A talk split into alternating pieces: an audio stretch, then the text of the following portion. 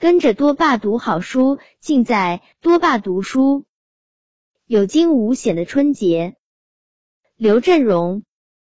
那是春节前的一个早晨，天空乌云密布，静谧的小区中几乎听不到一点儿声音，只有小鸟时而鸣叫两三声，仿佛在说：“今天的天气糟糕透了，害得我连虫子都捉不到。”唉，此时我正在写作业。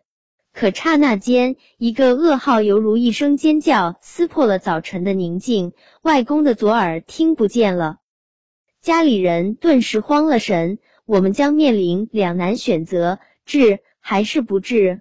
还有一个星期就是新春佳节了，外公身体弱，这时去医治，肯定一下治不好，又要错过春节了。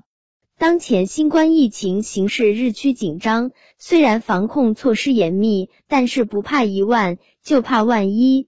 可现在不治就会错过最佳治疗期，小洞不补，大洞吃苦，将会导致另外的麻烦。那一天，大家急得像热锅上的蚂蚁，团团转。外婆仿佛一下子就衰老了。两鬓似乎又白了许多，外公也忧心忡忡，板着苍白的脸，就像一朵即将凋零的花似的。最终，家里人还是决定上医院立即治疗。一秒、两秒、一天、两天，我们在惴惴不安中度过。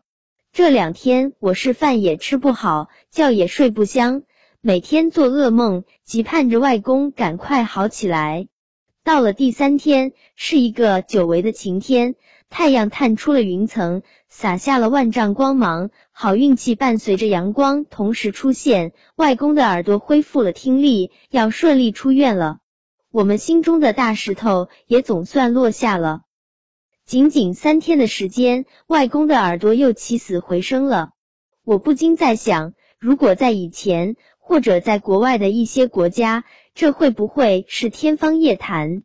外公确实是幸运的，没有医生精湛的技术，没有医院一流的设施，没有当今中国强大的科技，怎么能够创造这个奇迹？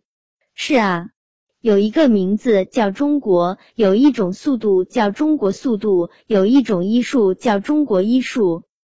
我和我的祖国一刻也不能分割。当我再次仰望那冉冉升起的五星红旗，当我再次聆听赛场颁奖台上飘荡的国歌声，当我再次回望不畏艰险的白衣天使，当我再次目睹国界线上的解放军战士们，我不由得为自己是一个中国人感到无比的自豪和骄傲。